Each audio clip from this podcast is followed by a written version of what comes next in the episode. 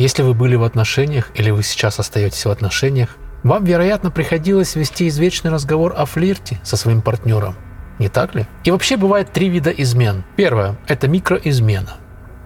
Ну, это, например, небольшие заигрывания могут привести к тому, что один партнер все больше и больше делится с человеком вне отношений, пока они не установят эмоциональные отношения – Вторая – это эмоциональная измена. Более расплывчатое и сложное понятие, чем сексуальная неверность. И также обнаружено, что у мужчин и женщин э, она бывает разной. Эмоциональная измена – это эмоциональный обман, как характеризующая эмоциональной близостью и сексуальной химией, на которую никто не действовал, но, но степень которых может храниться в секрете.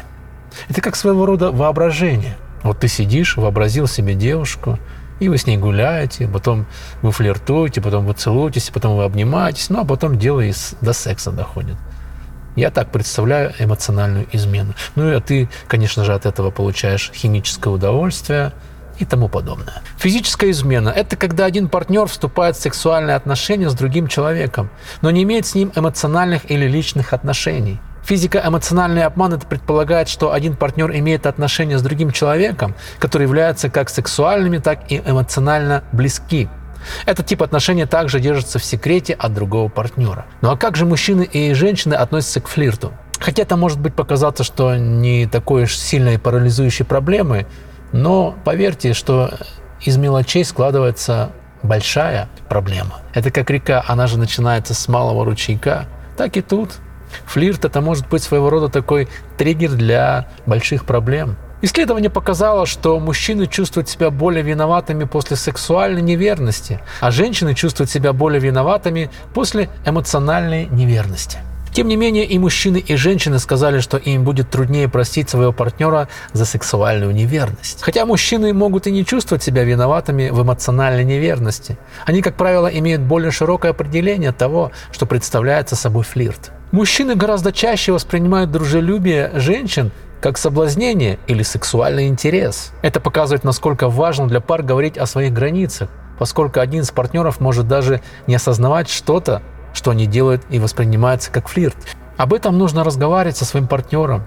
Хотя может быть и трудно говорить со своим партнером о флирте. Это может быть лучшим способом избежать споров и поддержать здоровые отношения. Обязательно нужно со своим партнером разговаривать и обсуждать это. Не бойтесь этого. Определите конкретные причины, по которым флирт вас беспокоит. После выявления этих проблем вы можете описать своему партнеру, что вы чувствуете и почему.